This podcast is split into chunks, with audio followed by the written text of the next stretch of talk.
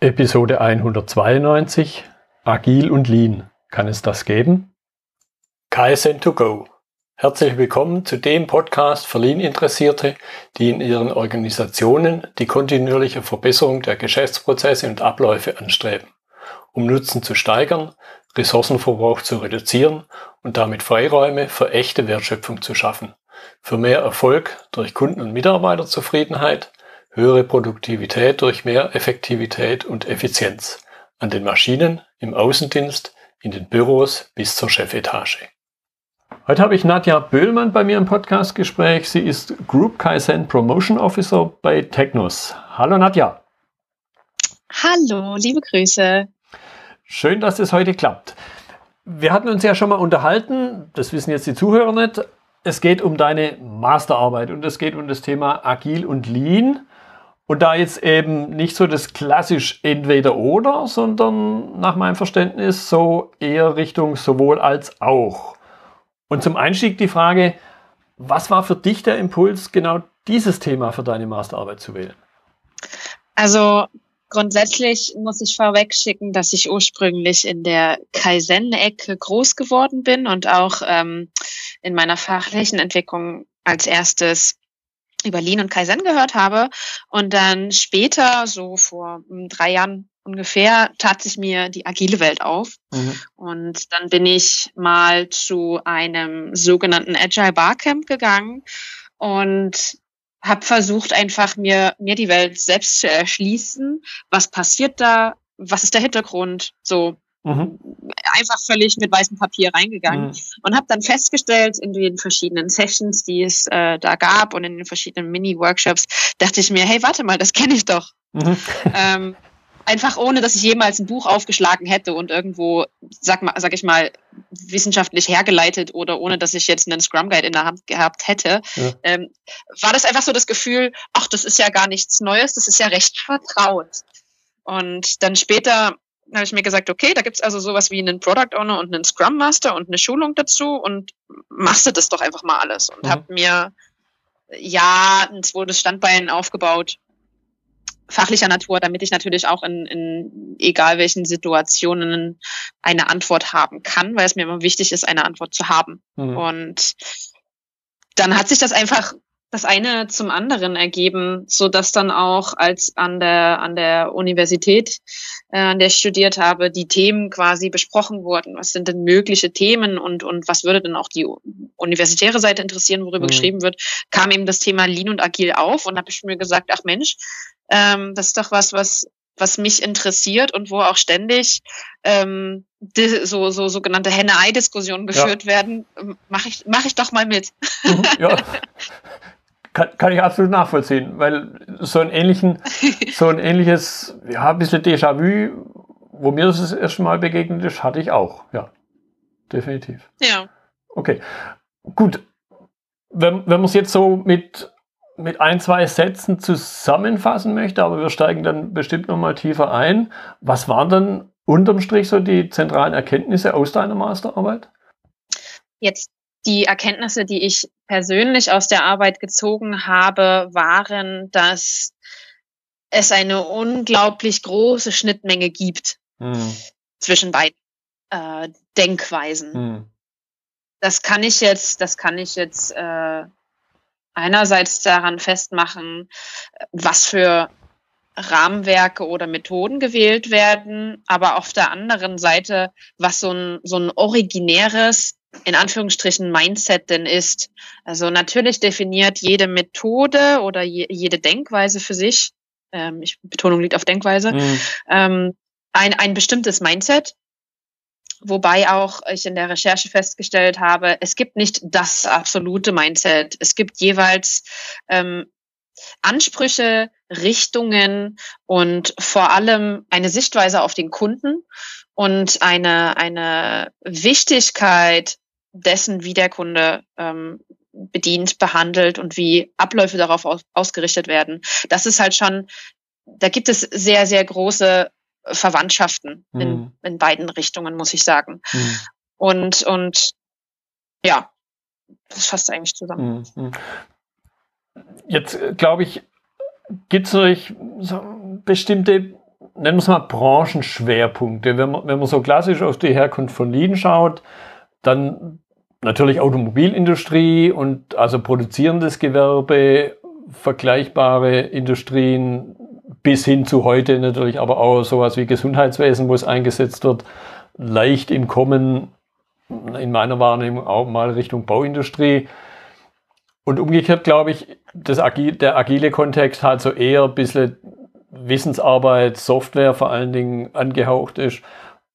Hast du dich auf diese zwei großen Gruppen konzentriert oder auch irgendwo davon abweichende Schnittmengen eventuell sogar dann angeguckt?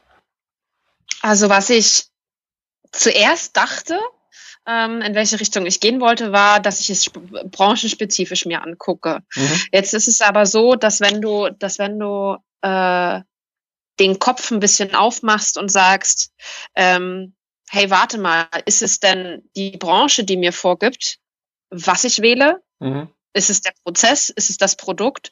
Oder ist es einfach eine Situation, in der ich mich befinde? Und da, ähm, sag ich mal, verschwimmt auf alle Fälle die Grenze zwischen, zwischen der Branche und der gewählten Methode. Mhm. Natürlich historisch betrachtet, und das ist auch wichtig und nicht von der Hand zu weisen, historisch betrachtet siehst du natürlich, ähm, welche Pro Branchen ähm, natürlich häufiger mhm. die eine oder die andere ähm, Praktik anwenden. Mhm. Allerdings ist es so, dass mittlerweile und vor allem auch, auch aufgrund dessen, dass wir immer mehr verstehen lernen, in was für einem Umfeld wir uns befinden und was für Probleme wir versuchen zu beherrschen, kann ich keine absolute Entscheidung treffen und sagen, so, das sind jetzt nur Lean-Methoden, die da mhm. helfen, sondern es ist äh, immer so, und das habe ich auch in den Interviews, die ich geführt habe, branchenunabhängig, habe ich eben erfahren, dass mir natürlich eine adäquate Analyse des Problems dann erst sagt, welche Praktik ich anwenden sollte. Mhm. Ich kann natürlich ein Problem versuchen, totzuschlagen mit einer Lean-Methode und komme am Ende des Jahres trotzdem nicht zum Ziel. Mhm. Ja, also das, die, die Offenheit, sag ich mal, ähm, über eine Branche hinwegzudenken oder zu gucken, was kann mir denn noch helfen, ähm, ist meiner Meinung nach ähm, zeitgemäßer, als zu sagen, so, ich bin jetzt ein produzierender Betrieb äh, oder so, ich bin jetzt eine Softwareentwicklungsfirma äh, und wir machen jetzt nur das eine, mhm. weil egal in welchem Bereich, ähm, habe ich äh, mit, mit Effizienzproblemen zu kämpfen mhm. und ich habe aber auch mit Informationsasymmetrien zu kämpfen. Mhm. Und beides ähm, bedient die eine und die andere Praktik. Mhm. Das heißt, man kann einerseits sagen, ja, aufgrund, aufgrund historischer Affinitäten ergibt sich eine gewisse Abhängigkeit bezüglich der Branche, was einem vielleicht so als erstes in den Kopf kommt. Aber sie ist nicht zwingend. Ist das so richtig formuliert? Ja, Okay. Weil was ich auch herausgefunden habe, ist, dass es eben äh, heute schon Betriebe gibt, die eben sagen, naja, ich gieße jetzt das, was ich mache, nicht in ein Gewand und nenne es nicht, sondern äh, wir sind froh darüber, dass das, was wir anwenden, uns bei der Handhabe unserer Probleme hilft. Äh, hilft. Hm. Also nicht so sehr der und, Gedanke, und ja, also nicht so sehr der Gedanke, Richtig. ich habe einen Nagel und dann muss es immer ein Hammer sein, sondern vielleicht sogar noch mal einen Schritt weiter zurück. Ich möchte eigentlich ein Bild aufhängen und dann könnte es ein Nagel sein, es könnte eine Schraube und ein Dübel sein, aber vielleicht reicht auch ein Klebeband, ein Doppelklebeband. Ja, also ich bin immer Fan von so einer 360-Grad-Betrachtung. Das erzähle ich auch immer Kollegen, wenn ich was erkläre, weil du hast nicht, hast nicht immer nur die eine Perspektive auf hm. eine Sache. Hm. Äh, wenn du, wenn du irgendwann zum Ergebnis kommst, dass du immer nur eine Perspektive von einer Sache ähm, genommen hast oder eingenommen hast, dann, dann mag es ein Glücksumstand äh, gewesen sein, dass immer wieder dieselbe Anwendung äh, selber Praktiken äh, geholfen hat. Mhm. Jedoch ist es auch möglich, dass wenn ich mal einen Schritt zur Seite gehe, mir die Sache von oben, von unten, von vorne, von hinten anschaue, dass mir nicht Mickey Mouse, sondern Minnie Mouse vielleicht besser dabei hilft. Mhm. Und im Sinne, nicht bloß weil es zwei große Ohren hat, muss es eine Maus sein. genau. ja, okay. Kann man auch in irgendeiner Form, ja, sowas wie, wie Grenzgänger die sich dann von der klassischen Methode, Klammer auf, wenn es die überhaupt gibt, so wie du es ja auch schon angedeutet hast, die sich davon gelöst haben und irgendwas, ja, nennen wir es Hybrid, eingesetzt haben? Also was, was Eigendefiniertes vielleicht hm. auch? Ja, äh, was ich gleich sagen kann, ist, dass ich zu Beginn der Masterarbeit auf der Suche gewesen bin nach einem Hybrid. Ich habe den einen oder den Hybriden nicht gefunden, mhm. was mir auf alle Fälle hm, durch Erfahrungsberichte und auch äh, direkten Kontakt mit Unternehmen berichtet wurde, war, dass unwissentlich eine hybride Form entwickelt wurde. Mhm. Also auch Bezug nehmend auf das, was ich, was ich äh, zur Beantwortung der vorherigen Frage schon gesagt habe. Es ist eben so, dass es viel wichtiger ist, also bei den Unternehmen, die jetzt nicht unbedingt sagen, wir haben einen Hybrid gemacht und der ist aus Agil und Lean bestehend, sondern die einfach für sich rausgefunden haben, in der Situation oder in dem Teil unserer Supply Chain und unserer Prozesse oder unserer Entwicklung hilft das. In der Situation hilft das und das ist praktikabel und es hat sich für uns so ähm, entwickelt und als gut erwiesen. Also es gibt Grenzgänger, die sind einerseits, ähm, habe ich erfahren, in logistischen Bereichen, ähm, einfach in der Art und Weise, wie so das drumherum um die Prozesse organisiert wird.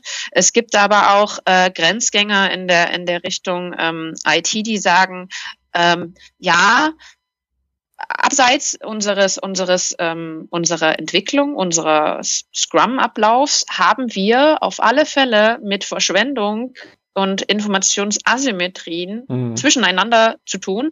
Und deswegen helfen uns, und genau deswegen helfen uns äh, Blickwinkel von Lean mhm. oder die eine oder andere ähm, ähm, Bekanntheit dessen, wie ich natürlich äh, das eine oder andere eindämmen kann. Mhm. Gab es noch andere Dinge, außer so ja, klassischen, was vielleicht so auf der Hand liegenden Aspekten angeht? Also es gibt natürlich auch äh, produzierende Unternehmen, die, die direkt sagen, es ist für uns völlig einleuchtend, dass wir im RD-Bereich agil versuchen zu arbeiten und agile Methoden versuchen anzuwenden. Gerade wenn es heißt, ähm, dass das Unternehmen meinetwegen eine bestimmte Innovationsstrategie verfolgt und sagt, wir wollen auf alle Fälle durch, Informa äh, durch Innovation äh, uns besser auf dem Markt platzieren. Genau deswegen sind so Themen wie ähm, Design Thinking auf alle Fälle wichtig für uns, weil wir da am besten zum Ergebnis kommen, beziehungsweise auch bei der Entwicklung von Produkten, ähm, was jetzt nicht unbedingt eine, ein Software-Tool sein muss oder eine Oberfläche, sondern einfach ein, ein, ein bestimmtes Produkt. Da helfen uns quasi diese, diese äh, zyklischen, inkrementellen Geschichten mehr als eine, eine klassische Wasserfall oder, hm. oder ähm, andere ähnliche Methode. Hm, hm. Also das gibt es auch, die, die wirklich dann sagen, okay, je nachdem, wo der Übergang dann halt zum originären Fertigungsprozess ist, da ähm, ziehen wir sag ich mal, die Grenze und machen den einen Teil so, den anderen Teil so. Und es kann auch sein, dass es verschwimmt. Hm. Das heißt, ich höre jetzt auch so ein bisschen raus, der Aspekt Hybrid, dann eher auf den konkreten Anwendungsfall in einem, also wir reden jetzt an der Stelle dann über ein Unternehmen, also eher so eine vertik vertikale Teilung, also meinetwegen eine Entwicklung eher agil aufgestellt, während dann der Produktionsanteil doch eher lean orientiert ist. Ist das so richtig rein interpretiert? Ja. Okay. Das heißt, dann aber den klassisch hybriden Ansatz, dem, der einem vielleicht so als erstes in den Kopf schießt, den gibt es dann aber im Grunde eben nicht. Kann man das so zusammenfassen? Genau, es gibt nicht, es gibt nicht, ich meine, das Toyota-Produktionssystem, das gibt es ja auch nur einmal. Und zwar bei Toyota. Alles andere, was danach entstanden ja. ist, sind ja auch Abwandlungen, mhm. Kopien mhm. oder, oder Good Practices, die sich entwickelt haben. Mhm. Ja, mhm. also so gesehen gibt es auch nicht den einen absolut wasserdichten hybriden Ansatz, mhm. der auch bei allen anderen funktioniert, sondern es ist einfach eine Art und Weise ähm, oder eine Denkweise und ein Beurteilungsvermögen dessen, was hilft mir, wo stehe ich, wo möchte ich hin Und, und dann ergibt sich ja erst das komplette Feld dessen, was du ausschöpfen möchtest mhm. an, an Methoden, Denkweisen, mhm. Rahmenwerken. Ja.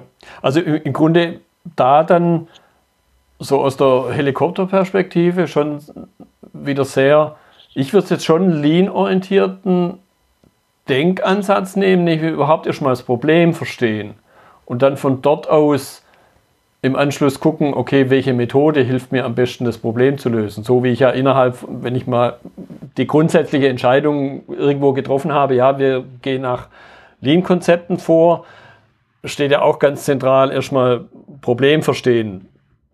50, 60 Prozent meiner Zeit fürs P verwenden, fürs Plan verwenden, die ersten fünf Schritte aus dem Toyota Problemlösungsprozess, alles P und dann 6, 7, 8 vollends den Rest des PDCA. Ja, ich muss eben sagen, es, es kommt halt immer drauf an, wie die, wie die Leute natürlich auch geprägt sind in dem jeweiligen Umfeld. Mhm. Wenn du 20 Leute hast, die, die äh, im, im Bereich des Agilen groß geworden sind und den 21. hast, der im Bereich Lean groß geworden ist, dann wirst du natürlich mit, mit, mit einer höherer Wahrscheinlichkeit ähm, dabei rauskommen, dass die Denkweise schon agiler getrieben ist. Mhm. Ähm, du musst dich, also da kannst du meiner Meinung nach eben nicht absolut die Grenze ziehen und sagen, na ja, ähm, es sollte oder zu sagen, es ist ein, es ist ein leaner Ansatz, erstmal das Problem zu verstehen. Ich versuche ja auch, wenn ich aus der, wenn ich jetzt, wenn ich jetzt mich nur in Scrum befinde, versuche ich ja auch zu verstehen, was will denn mein Kunde? Mhm. Ja, da versuche ich ja auch ja, zu ja, gucken, logisch, was, was versuche ich denn zu bearbeiten. Also von ja. daher kann, kann jetzt nicht meiner Meinung nach absolut gesagt werden, ähm, zu versuchen, was der Kunde will oder was das Problem ist, dass das jetzt ein typischer Lean-Ansatz oder Lean-Denkweise ist. Ich würde ich, ich würde es halt ganz gerne immer so darstellen, dass es ähm, sich einfach darauf konzentriert werden sollte, was will ich und wo will ich hin. Das mhm. ist ja, das ist ja das, was die meisten antreibt. Ja. Ja, gerade im klassischen Lean-Kontext, wobei das jetzt mit Lean wieder nichts zu tun hat. Im, Im, Grunde gilt das für ganz viele Situationen, selbst wenn man gar kein Lean macht. Viel zu schnell in meiner Wahrnehmung springt man von irgendeinem Wagen, ich habe das Problem noch nicht verstanden, aber das ist die Lösung. Ja, oder ich glaube, dass ich weiß, äh, ich bin in einem einfachen Umwelt und versuch, äh, Umfeld und versuche einfache Methoden anzuwenden, statt ja. zu sagen, okay, vielleicht ist es doch komplizierter oder komplex. Hm. Ähm, oder dass einfach missinterpretiert wird, wie eine Situation sein kann. Das ist ja, das ist das, was ich ja vorhin sagte. Ich kann mir ein Problem von oben, von unten, von hm. vorne, von hinten anschauen. Ähm, und da gibt's ja auch immer dieses, dieses, ähm, diese eine da schöne Darstellung mit so einem Elefanten und ganz viele stehen drumherum, ja. die alle eine Augenbinde umhaben und mhm. der eine denkt, es ist, das ist eine Schlange oder es ist ein Baum. Mhm. Also ich glaube, das Bild kannst du in egal welche Situation packen. Ja. Ja, und, und, und viel zu oft wird halt dann eben genau das gesagt, von dem man glaubt, dass man, weil man es nur mit einem Teil der Sinne, Sinne in Anführungszeichen, wahrnimmt, sofort glaubt, okay, es ist ein Baum und jetzt wähle ich halt als nächstes die Säge. Und wenn es mhm. aber in Wahrheit eine Schlange ist oder der andere sagt, es ist eine Schlange und dann nehme ich halt eher die Schlinge, um die Schlange zu fangen. Ja. ja okay. Das heißt, Quintessenz ist diesen hybriden Ansatz, da denke ich jetzt wieder an unser erstes Gespräch, ich glaube, das ist ja schon locker ein halbes Jahr her, mhm. zurück, mhm. den hast du im Grunde in der Form, wie man vielleicht als erstes den Gedanken hat, wenn man das Stichwort hört, den hast du aber so nicht angetroffen. Nee. Okay. Gut, dann erübrigt Weil sich jetzt. Es sich ja. einfach immer in ein anderes Gewand gekleidet mhm. hat oder immer sehr charakteristisch basierend auf der Historie des Unternehmens entwickelt war. Mhm. Oder nach dem, nach dem Bedarf, den das Unternehmen versucht hat zu decken mit der Anwendung mhm. mhm. des eigenen Hybriden. Ja. Mir, mir schoss jetzt gerade noch eine Frage durch den Kopf, aber die natürlich wahrscheinlich auf die Fragestellung so gar nicht anwendbar ist. Beziehungsweise eine, eine Frage ist eigentlich nicht so eher so eine, ja, so eine Erfahrung. Jetzt gibt es ja das weitere Stichwort, was mit Agil jetzt nicht so viel zu tun hat, Lean Startup. Da kommt ja schon der mhm. Begriff drin vor. Und was ich da immer wieder wahrnehme ist, klar, da ist der Lean-Hintergrund sehr, sehr prägend. Und wenn man dann aber mit Menschen spricht, die jetzt nur dieses Lean Startup irgendwo gelernt haben, in Anführungszeichen, mhm. dann wissen die oft gar nicht, was die eigentlichen Hintergründe sind. Speziell, wenn man dann den Begriff Kanban, den Begriff Kanban begegnet. Und ja. wie, wie ich darüber meine Projekte zum Beispiel steuere. Und mhm. aber überhaupt ganz oft habe ich das Gefühl, die Menschen da gar keine Ahnung haben, wo kommt das eigentlich her und was ist die Intention dahinter. Ja, da muss ich sagen, ist mir auch sehr stark in, der, in, in meiner Recherche aufgefallen, dass immer, ich sag mal, das Ergebnis eines Buches oder das Ergebnis dessen, wie jemand äh, trainiert ist oder wie jemand seine, seine ähm, Meinung zu einem bestimmten Thema formuliert, dass das stark davon abhängig ist, ähm, wo derjenige, der das Buch geschrieben hat und daraus predigt, mhm. selber nachgelesen hat. Mhm. Weil ich kann, ich kann natürlich, wenn ich jetzt mal im Feld von, von Lean bleibe, und wenn ich nur amerikanische Literatur konsumiert habe, wie Leica, Womack und Jones äh, und andere große populärwissenschaftliche ähm, Bücher, mhm. dann habe ich, dann bin ich natürlich schon schon vorgeprägt auf das, was da steht, wenn ich niemals eine grundsätzlich japanische Literatur in die Hand genommen habe. Und und je nachdem, was quasi der Prediger für eine Bibel gerade aufgeschlagen hat, kannst du genau, kannst du genau wissen, was die nächste Argumentationskette auch sein kann. Mhm. Weil wenn du, wenn du mal dahinter geblickt hast, okay, wo, wo oder sag ich mal, relativ äh, schnell dahinter steigst, wo, worauf das basiert, was jetzt dein Gegenüber sagt oder wo er sein Wissen her hat, das ist ein, meiner Meinung nach maßgebend dafür, wie sich überhaupt gewisse Dinge entwickeln. Mhm. Und wenn ich jetzt natürlich nur äh, in einer Zitation äh, über den Scrum Guide nachlese und nicht zur ursprünglichen Quelle zurückgehe, dann, dann habe ich natürlich nur die Hälfte gelesen, sag mhm. ich mal. Ja? Mhm. Weil es wird ja immer durch eine Interpretation oder eine Zitation grundsätzlich ja. gefiltert ähm, durch den, der es von sich gibt. Und, und so ist das auch, wenn, wenn ich aus einem Buch versuche, irgendwas rauszuzitieren, ähm, dann legt sich immer ein Filter darüber. Und das muss ich grundsätzlich verstehen. Da kann mh, hm, niemandem irgendeine Schuld gegeben werden oder auch nicht gesagt werden, ja, das ist äh, mein Wissen ist jetzt besser, weil ich es da und daher habe, ja. sondern ähm, das ist einfach was, das müssen wir wissen, wenn wir so auf die Branchen gucken. Und ja. wenn wir gucken, ähm, wie sich gewisse Dinge entwickelt haben. Und entweder ich selber kann sagen, ich bin fein damit und akzeptiere das. Oder ich kann sagen, okay, ich bin jetzt, ich bin jetzt der, äh, derjenige, der versucht zu missionieren und, zu, und die Leute dazu zu bekehren, ähm, dass sie doch bitte an der richtigen Stelle nachlesen sollen. Ja, also ja, diese zwei.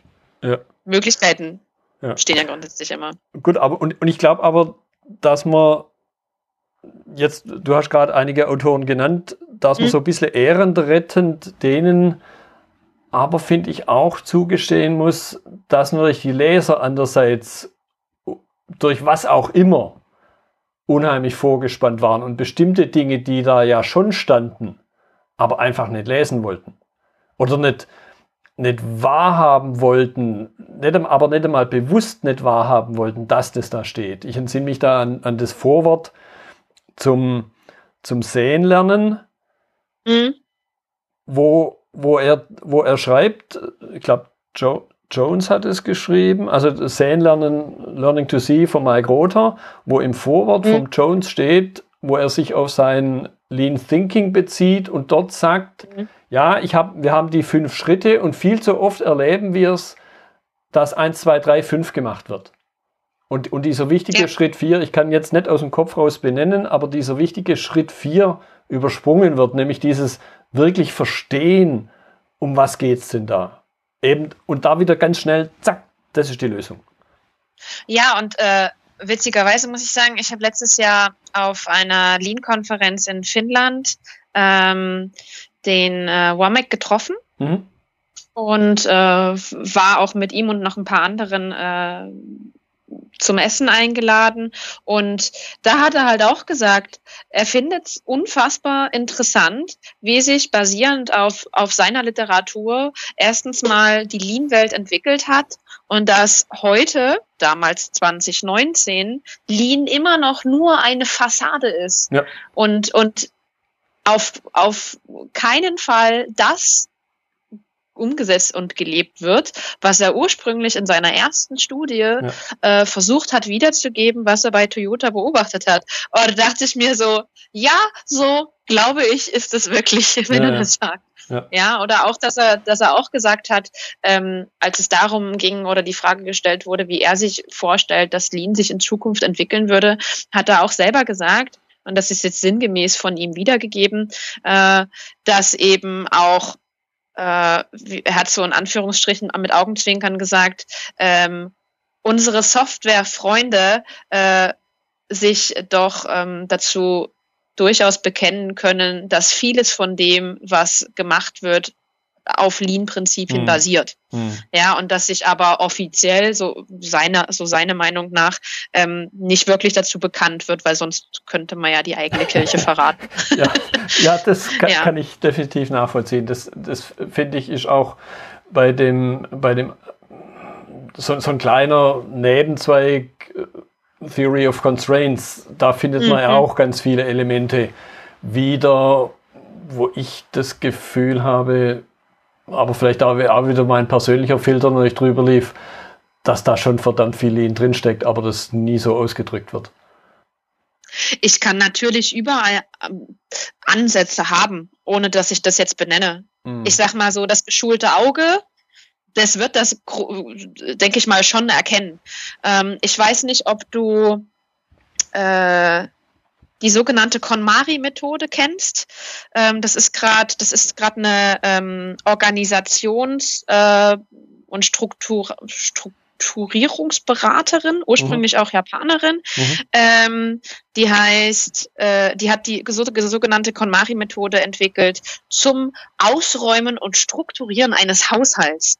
Und da habe ich mich jetzt vor kurzem mal damit befasst, weil die in Amerika hoch und runter gehypt wird. Da gibt's auf Netflix eine komplette Dokumentation zu dieser Frau und Sendungen, ja. wie die hilft, den, den Leuten, ja, den armen Leuten beim Aufräumen zu helfen. ne? Und äh, wenn du nur das anschaust, du denkst du dir, ähm, jedes, was die macht, ist logisch. Also mit einem mit einem Kaizen-Hintergrund oder mit einem Lean-Hintergrund ähm, denkst du dir, ja klar, völlig logisch, was sie macht.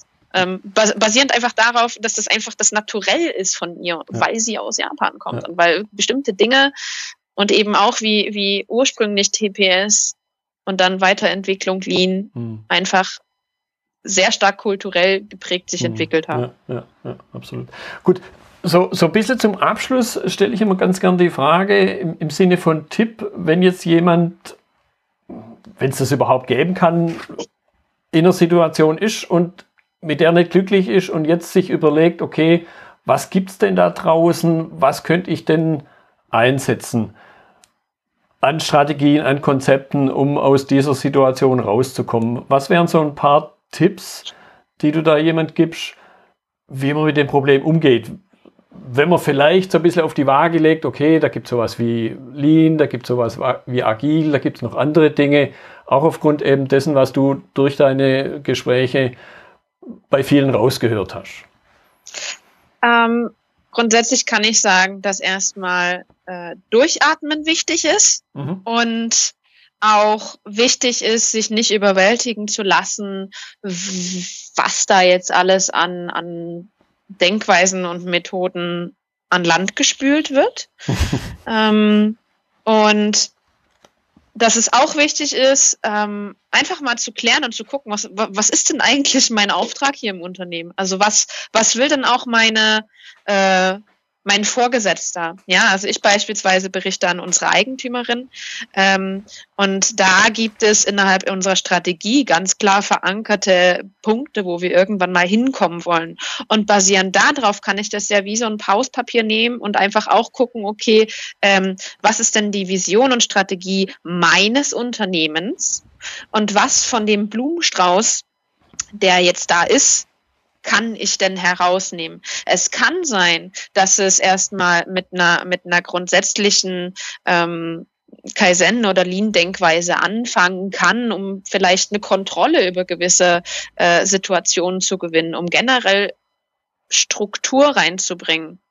auf alle Fälle gibt's da, ist es dann möglich, dass es auch Evolutionsstufen gibt, mhm. dass ich sage, okay, ich mache mal den Blick weiter auf und schaue mir auch andere Sachen an. Also durchatmen, nicht überwältigen lassen, Auftrag klären und abgleichen, was mir bei der Erfüllung meines Auftrags hilft. Mhm. Ja, das kann ich nur unterstreichen und das finde ich jetzt auch ein gutes Stichwort. Nadja, ich danke dir für deine Zeit. Sehr gerne. Für das tolle Gespräch. Ja, vielen Dank äh, ebenso für die Fragen. Das war die heutige Episode im Gespräch mit Nadja Böhlmann zum Thema Agil und Lean. Kann es das geben? Notizen und Links zur Episode finden Sie auf meiner Website unter dem Stichwort 192. Wenn Ihnen die Folge gefallen hat, freue ich mich über Ihre Bewertung bei iTunes. Sie geben damit auch anderen Lean-Interessierten die Chance, den Podcast zu entdecken. Ich bin Götz Müller und das war KSN2Go. Vielen Dank fürs Zuhören und Ihr Interesse. Ich wünsche Ihnen eine gute Zeit bis zur nächsten Episode. Und denken Sie immer daran, bei allem, was Sie tun oder lassen, das Leben ist viel zu kurz, um es mit Verschwendung zu verbringen.